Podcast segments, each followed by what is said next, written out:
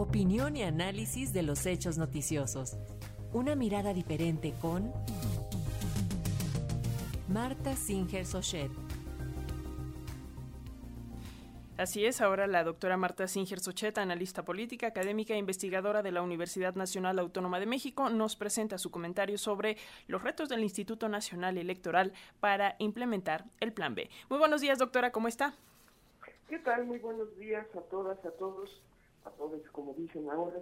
Eh, pues sí, efectivamente ya tenemos una nueva composición en el Instituto Nacional Electoral, ya está completo el equipo digamos que de, los liderazgos, eh, de los consejeros, de las consejerías, y eh, pues ahora eh, toca el turno a recomponer, pues por lo pronto, las vacantes que tienen espacios de operación muy importantes, y para eso habrán de tener que ponerse de acuerdo en muchas cosas los y las consejeras que eh, forman parte de este importante órgano.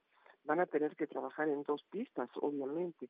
La pista de eh, pensar qué va a ocurrir si hay un plan B, si comienza a operar de un día para otro. Y no va a ser la primera vez que el INE tenga que eh, ponerse al corriente en muy poco tiempo.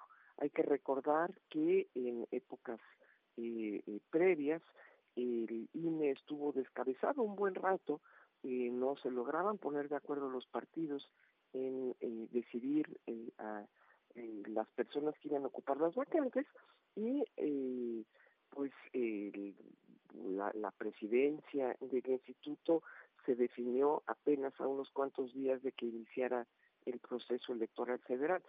Algo así va a ocurrir ahora y, muy probablemente de un momento a otro se tomen eh, decisiones y eh, haya eh, que hacer cambios sustantivos. Mientras tanto, mientras tanto no tienen muy fácil la nueva presidenta del Instituto Nacional Electoral la tarea de nombrar al secretario ejecutivo. Y es que, pues, cada una de las consejerías, cada uno de los consejeros, las consejeras, tiene su propia visión de las cosas y seguramente, pues, de cómo se llegue a esos acuerdos dependerá la correlación de fuerzas al interior de la institución hacia adelante. Ojalá que las decisiones que tomen en el INE sean eh, transparentes y sobre todo eh, rindan cuentas a la sociedad.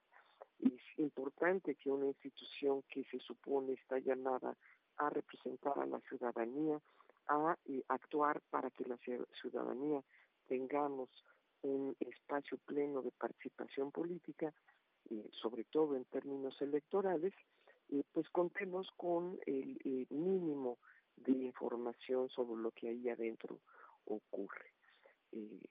las decisiones que se toman pues tras bambalinas, en lo oscurito, en nada, en nada abonan a el, proceso democratizador.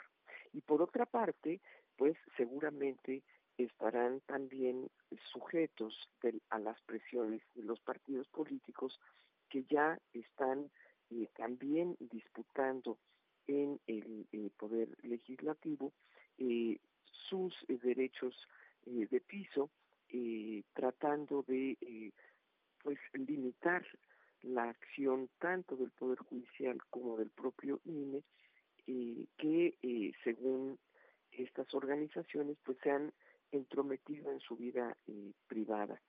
Y los partidos políticos se olvidan que su vida no es privada, que son organismos públicos y que las instituciones electorales tanto el Tribunal Electoral como el propio Instituto Nacional Electoral están ahí también para hacer valer los derechos de eh, los miembros de estas organizaciones que finalmente eh, son eh, de todos y de todas, porque somos todos quienes abonamos a través de nuestra contribución económica a su sobrevivencia. Entonces, está en el aire este debate que, insisto, si fuese público, si estuviera abierto eh, a la ciudadanía, si fuera un debate con eh, plena rendición de cuentas, entonces habría seguramente más oportunidad de defender instituciones que a la vez hagan valer derechos de la ciudadanía y no de unos cuantos, señalando que unos cuantos en este caso también pues son los partidos políticos. Muy buenos días a todas